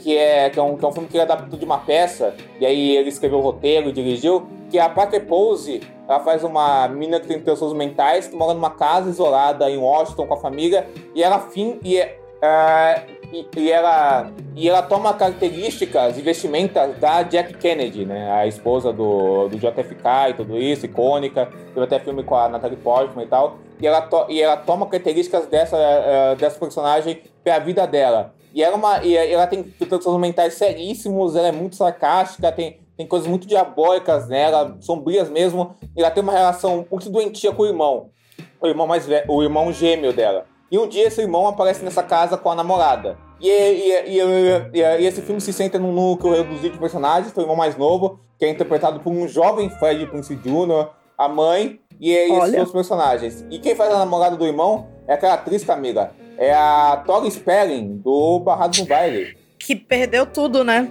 Ela tá morando num motorhome. Não sabia disso, não sabia É, disso. pois Bom, é. bom Sempre saber, trazendo fofocas, né? Nossa, Sempre ela, edificando. ela é, é o- a versão real do meme, perdeu tudo morando de aluguel. É, e ela era meio que a versão, a versão americana da filha do Manuel Carlos, né? Porque É, ela porque era o pai filha dele do. era o Aaron Spelling, que era produtor dessas séries todas. Ela, né? ele era, ela era Nepo Baby, assim. Ela perdeu tudo mesmo, de- porque o pai de dela era bilionário. De Charlie Angels até, até o Barras no Baile, né? É exatamente assim. Mas é. É. engraçado, porque esse filme, ele assume esse tom de filme de casa mal assombrada. E é um filme muito... Ele tem um roteiro, uma caracterização muito cruel, muito sombria, muito perversa. Mas ele é muito... Ao mesmo tempo, ele consegue ser muito hilário, animado e comovente como ele trata essa coisa das doenças que cercam aquela família. Ele é muito bem dirigido, tanto... Ele tem umas transições muito ágeis. A câmera que pega o fascínio pelo trabalho dos atores nas faces dele. E tem, tem soluções muito uh, inteligentes de ensinação, tanto os sons muito estridentes, quanto os tempos que só param.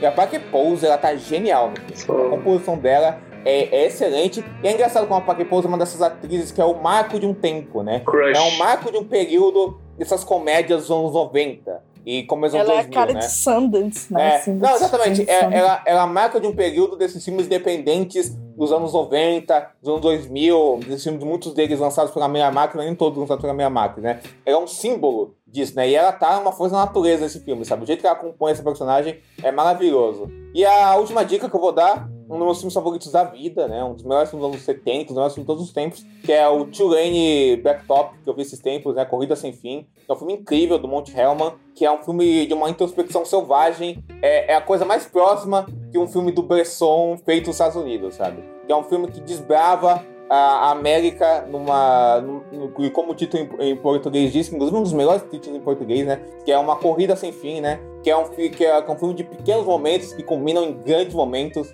E, e como esse filme filma a estrada, o carro, sabe? E, e e, e- como ele consegue falar dessa juventude sem rumo é incrível. Tem uma das melhores atuações do cinema, que é da Warren Rhodes, sabe? Que é do Warren Rhodes no filme. E que é o muso do Monte Hellman. E o jeito que ele trata os personagens livres, de nome, de convenções, que são consumidos pela realidade, pelo nada, pelo vazio, transforma ele numa obra-prima total. E é engraçado como esse filme usa a introspecção e a falta de, de ah, e a falta de expressão do James Taylor e do Dennis Wilson, que não são atores, né? São cantores, nunca tinham atuado na vida, a favor do filme, sabe? É um filme de cenas, assim, incríveis mesmo. É um dos melhores filmes americanos já foi, na minha opinião, e um dos melhores diretores do cinema e da nova Hollywood, como Monte Hellman, que tem que ser redescoberto. É uma obra-prima total no cinema. É tipo assim, tudo que falam que Easy Rider é, é o que esse filme é, na verdade, sabe? Easy Rider, pelo Amigo, amor tu de falou Deus, isso semana passada, do filme do Roger Corman verdade. também.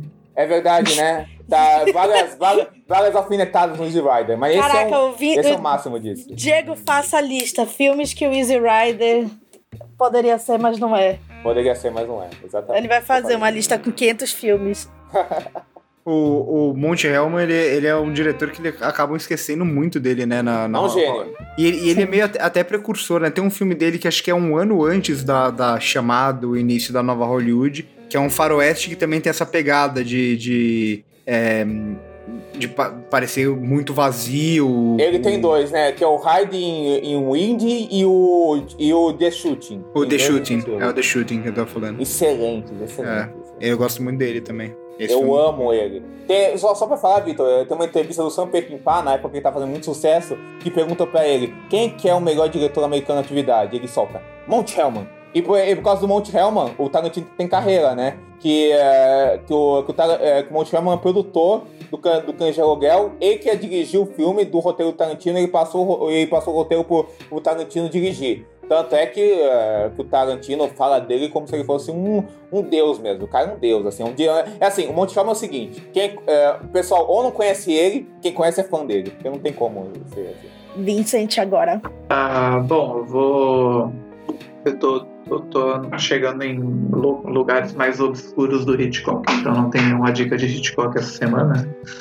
Mas eu, Tu tá em qual filme, amigo? eu fui para uns filmes mudos agora, eu vi alguns até interessantes. Ah, tá no início, né? E eu não tô vendo na ordem, eu tô vendo.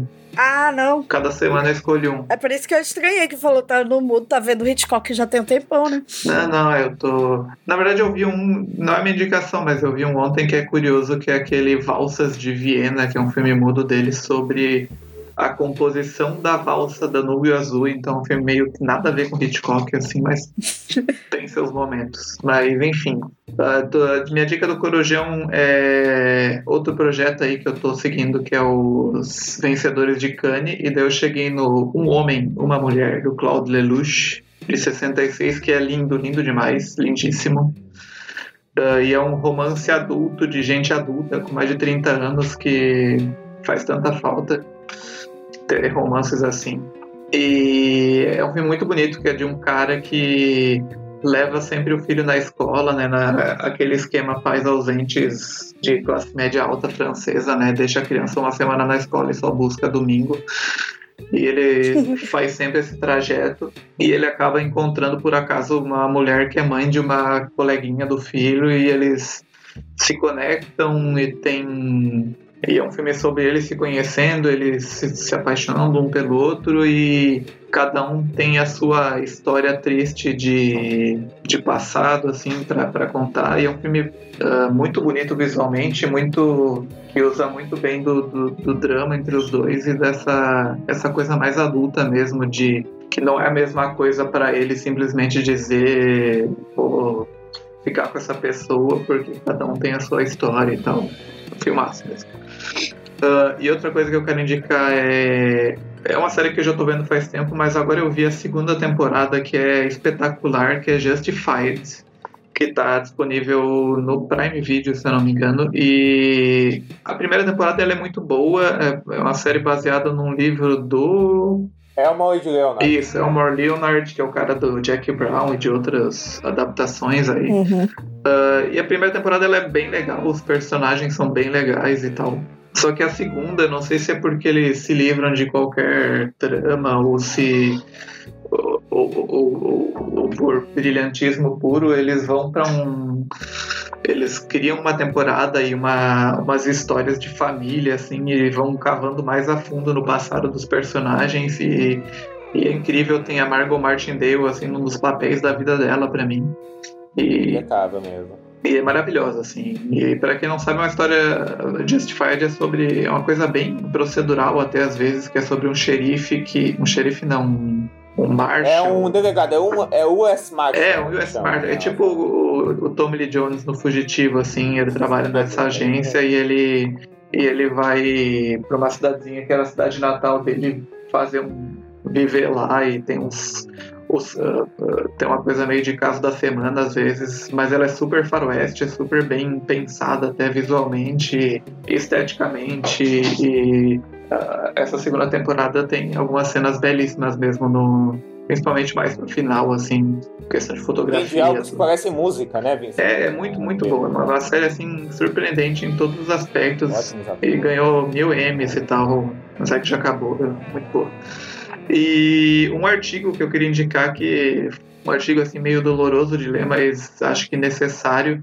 Que até a Raíssa ah, compartilhou essa semana. É o Who Needs Film Critics When Studios Ah, sim, todos falamos disso. Can be sure influencers will praise their films, que é um filme que fala, é um artigo que fala disso, assim, de qual é o papel do crítico hoje em dia no mundo de influencers, onde tudo que os estúdios precisam é de alguém que nem necessariamente viu o filme, mas que vai falar do filme no Instagram e, enfim. É triste, é um pouco doloroso de ler, mas é, é um, um texto assim bem, bem bom para ler, bem necessário.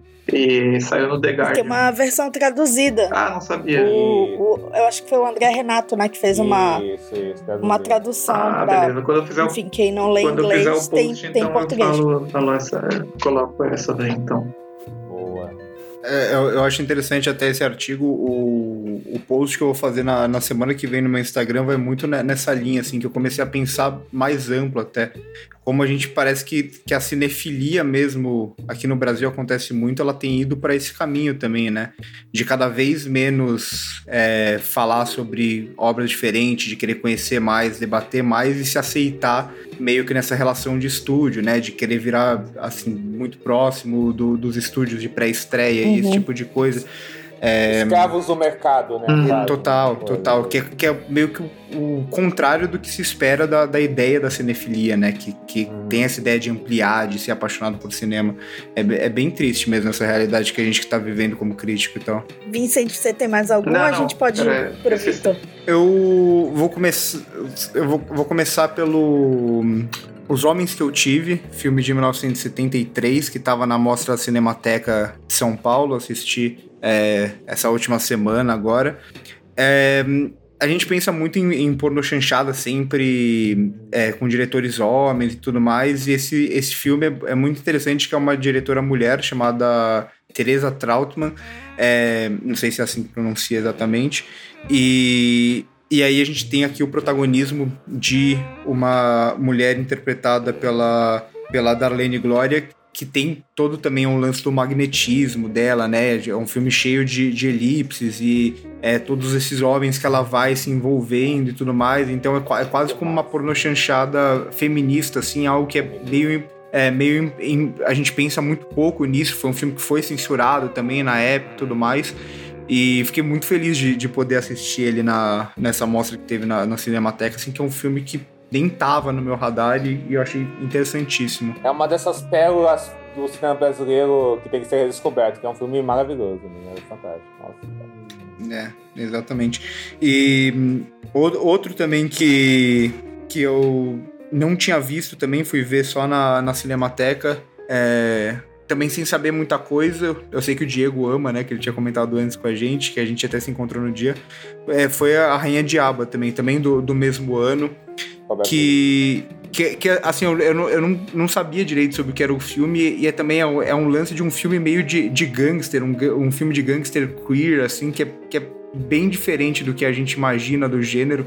É, tem todo um exagero e tal, que, que eu achei muito fascinante. E pra fechar, na, na verdade não é uma recomendação, mas é, é- esse episódio me fez pensar muito no, num filme que vai estrear ainda aqui no, aqui no Brasil. Espero que esse ano ainda, mas possivelmente ano que vem só. Que é o novo do, do Todd Haynes, né? O, o May December. Acho que vai muito nessa linha que a gente falou do, do melodrama. É, mas enfim, ninguém pôde assistir ainda e tal esse filme, mas é, é, é muito isso, né? Enquanto a gente comentava no episódio, eu pensava muito nele, que talvez seja o filme mais artificial no bom sentido, exagerado do, do Todd Haynes e tal, que, que é, eu, eu fico muito curioso para ver a recepção que ele vai ter em um mundo onde tudo pare- parece que tem que ser meio realista, tudo parece que É. tem que ser. Não, não pode ser nada muito exagerado e tal. E esse filme ele vai para um lugar que acho que nem o Todd Haynes tinha, tinha chegado perto, assim. É- Então. É curioso você falar isso, porque eu não vi o filme ainda, mas os melodramas do Todd Haynes, né? Você pensar no Mildred Pierce, o Far From Heaven, o Carol,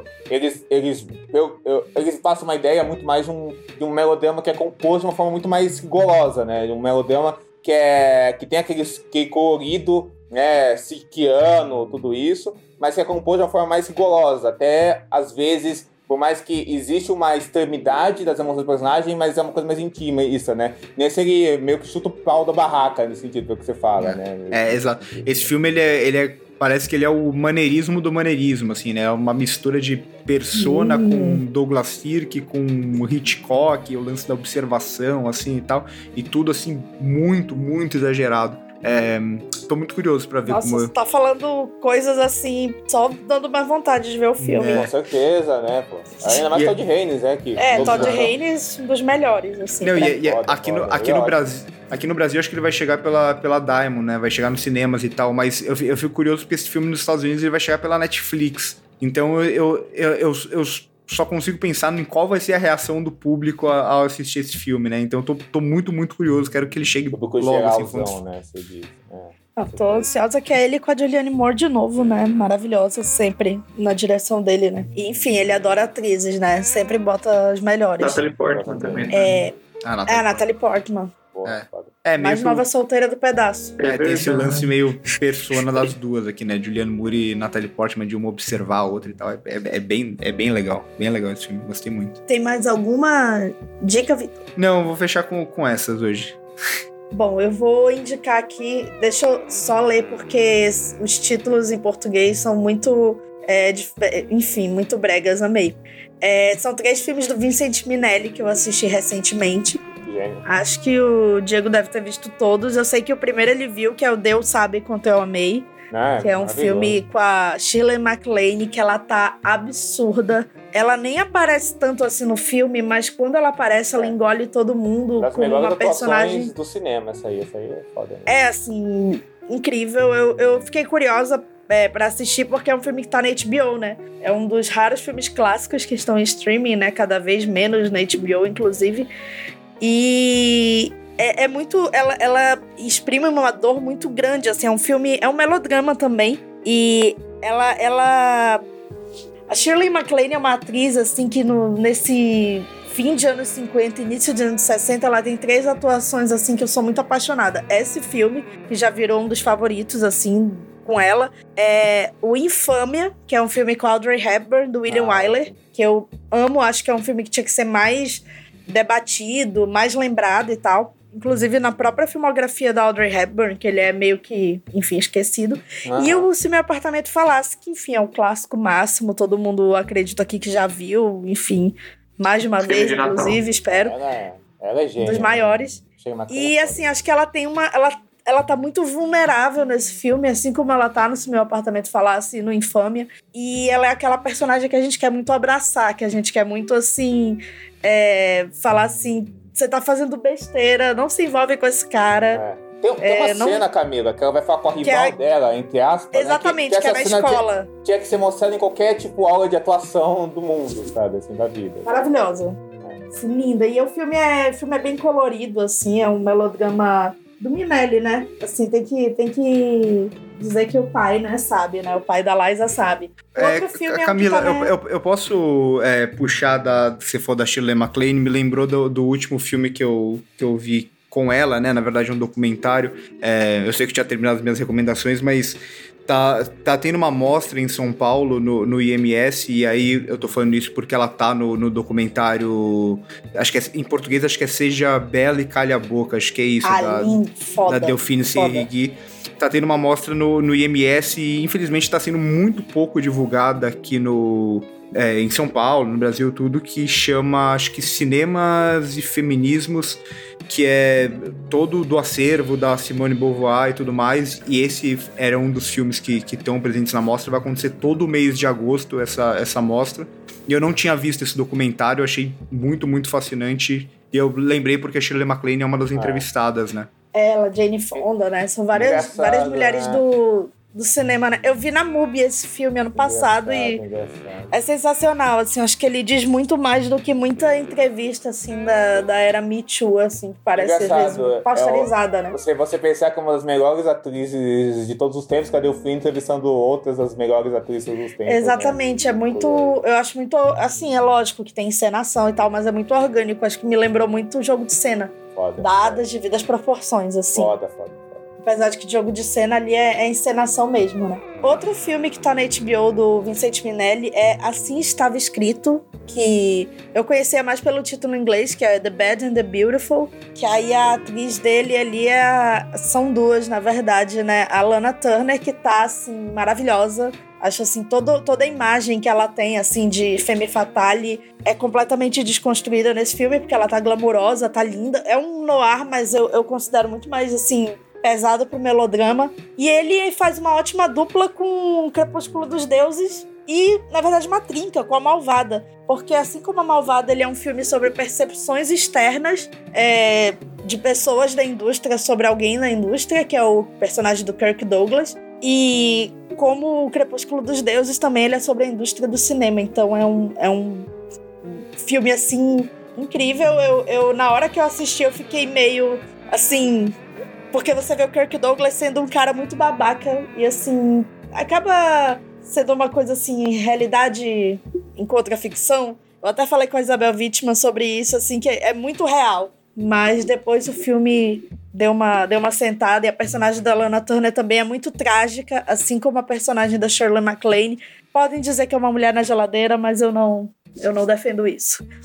E o outro filme é um que eu vi agora recentemente do Vincent Minelli. Esse não tá em streaming, mas um título bem cafona, amo, que se chama Paixões Sem Freio. Em inglês é The Cobweb. E ele tem a Gloria Graham, que é a atriz que também tá no The Bad and the Beautiful, né? No, no Assim Estava Escrito. E aí ele, ele assim, é uma premissa assim super idiota, assim, se você for parar pra pensar. É um grupo de pessoas tentando trocar as cortinas de um consultório psiquiátrico. Só que é lógico que não é só sobre cortinas o filme, né? Assim, cortina é uma grande metáfora para todos os problemas ali. E ele fala sobre relacionamento conjugal, ele fala sobre depressão, ele fala sobre o ambiente de trabalho para as mulheres em 1955, se eu não me engano, que é de quando esse filme.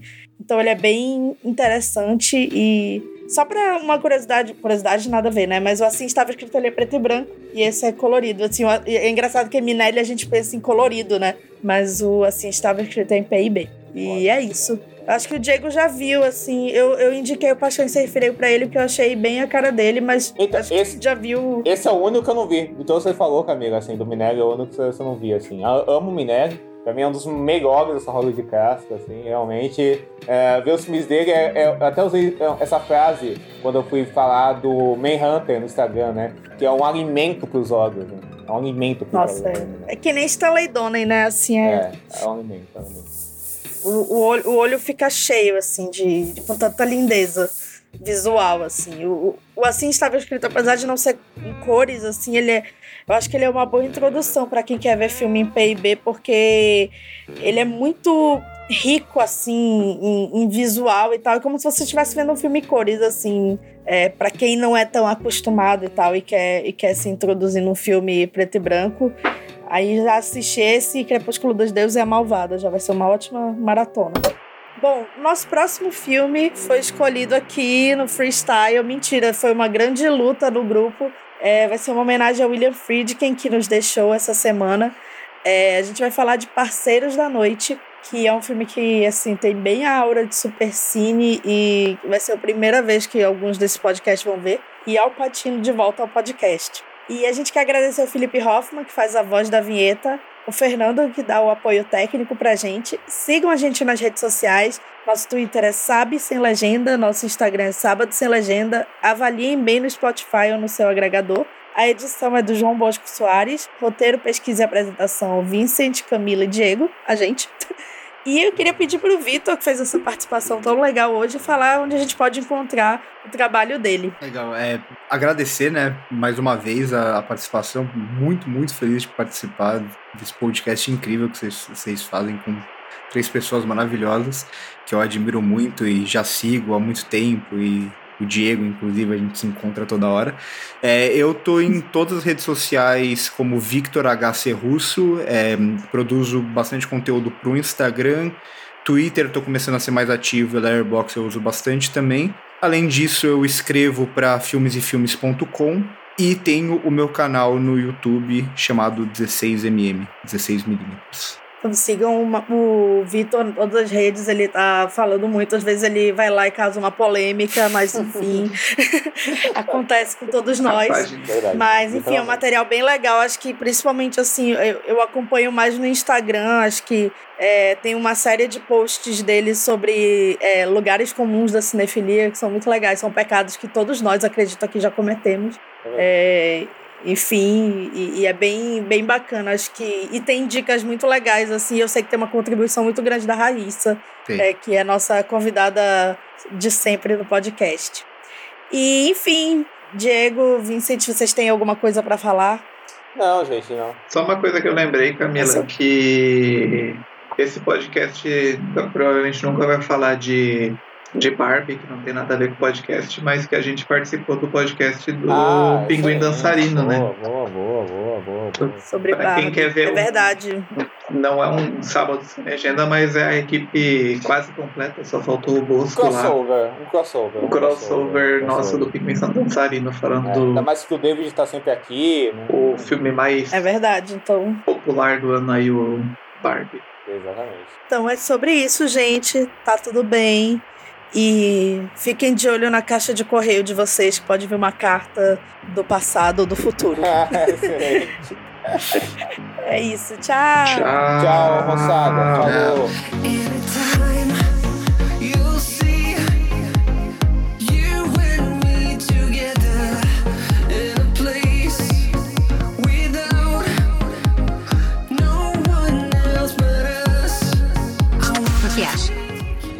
Eu abri mão do almoço pra ver isso. Eu sei que precisa de reparos. Reparos? Precisa de demolição. Eu achei um arquiteto que é especialista em reformas. Marquei uma hora para amanhã. Ah,